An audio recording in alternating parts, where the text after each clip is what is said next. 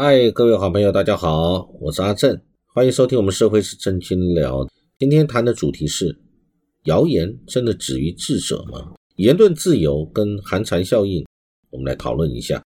谢谢各位收听。这两天在媒体上面读了一下我们的法学研究所的李念祖教授他的投书，他的一个专栏，特别提到了处罚谣言这个问题。我觉得写的非常好，所以我想借这个机会跟大家一起来分享其中相关的一些他的看法，以及我个人分享一下我对这些事情的一些意见。呃，李教授他在这一次的投诉里面被讲到了，他讲到了社会秩序维护法，它的前身是曾经被我们大法官五度宣告违宪哦，而走入历史的这个违警法法。比较有年纪一点人可能都有。这个记忆以前叫违警罚法，那违警罚法它管得很大，只要警察认定你是怎么样，可能你就是违反违警罚法，就处以拘役或者是罚金，或者是如何如何啊。我我想我们大家都还有一些记忆。那现在社会秩序维护法，他认为是保留了若干违警罚法相关遗留下来的一些恶劣规定。他特别指出，在第六十三条的第五款。散布谣言足以影响公共之安宁，处三日以下拘留或新台币三万元以下罚款，这就是其一。然后，这个近年来，他认为可能成为网络有所谓查水表的法律依据，认为这个呃危害呃这个犹存。呃，他谈到戒严时代，其实那个时候在野党最常批评的就是威胁言论自由的制裁。谣言立法，这个谣言它的定义是什么？他特别提到字典上面谣言的解释有两个，一个就是称道路传闻之词为谣言，另外一个就是虚构的话是谣言。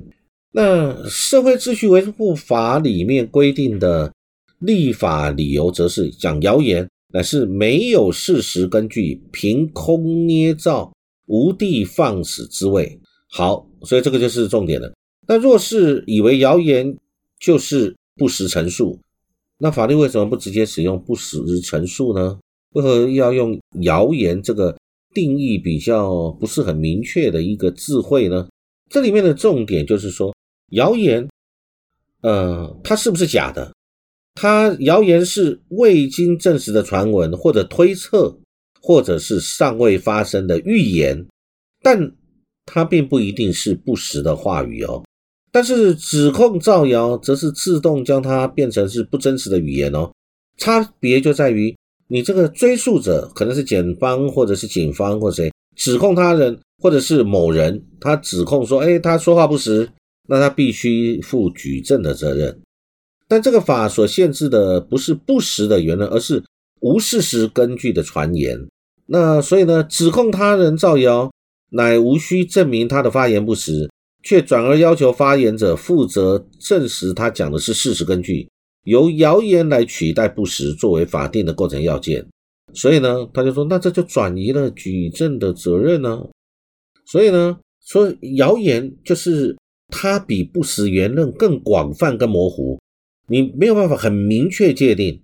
一旦有人指控你，提出指控说。说话者就有受到制裁的这种风险哦，可以让这个指控者随便就可以选择想要指控的对象，这个就会形成寒蝉效应。很多人对法律或者对教育程度不高，对法律的理解可能是不是非常的足够，所以呢，他是不是就会害怕？那你听到一些话，你变得本来应该讲的或者提醒的，你就不敢提醒了。那所以呢，另外他讲的我也很认同，影响公共安宁。什么叫做影响公共安宁？你说今天如果是噪音防治法里面，你还可以依照分贝数你去认定。那公共安宁一词，呃，是这个是怎么去界定呢？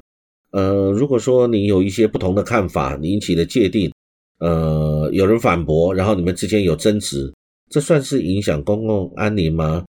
还有这个教授特别，李教授特别提出。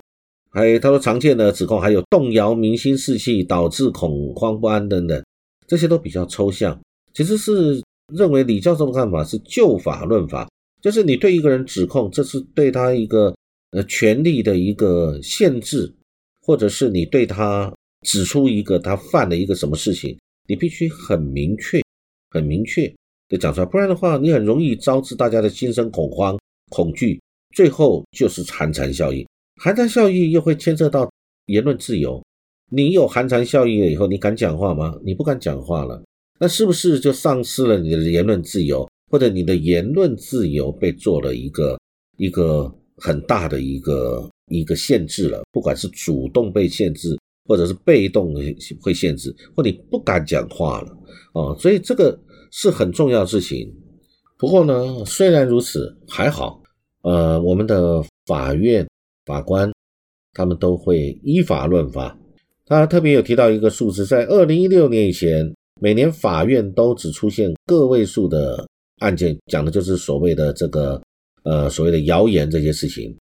然后次年到二零一七年变成两位数字，然后二零一八年又在翻倍，二零一九年过百件，二零二零的上半件更累积了两百余件。历年来法院判决不罚的案件都在半数以上。二零二零年更达到了八成不罚，这就显示司法独立以及行政部门执法失当的程度。那这个就是有矛盾。他提的这个就是，呃，意思就是，比如说有一百件，二零二零年有被行政部门，这个行政部门不管是检察机关啊，或者有人检举，检察机关必须要侦查，或者是他必须要提提起，呃，这个提到检方。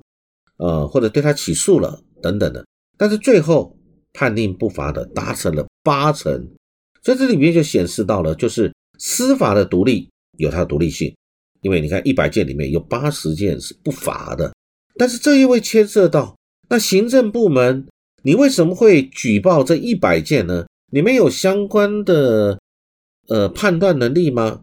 还是任何一个匿名的检举，或者是任何的？呃，这些随意的检举，你今天就要去举发他。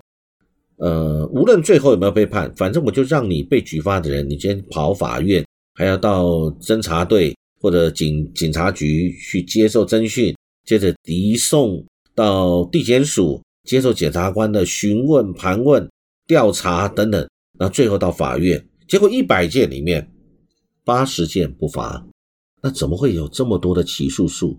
那这难道不就是我们刚刚讲的会发生寒蝉效应吗？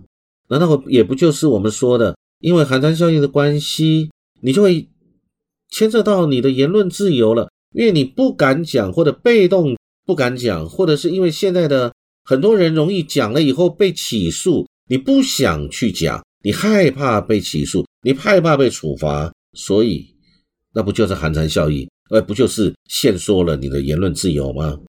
这个难道是我们要追求的自由民主里面的方式吗？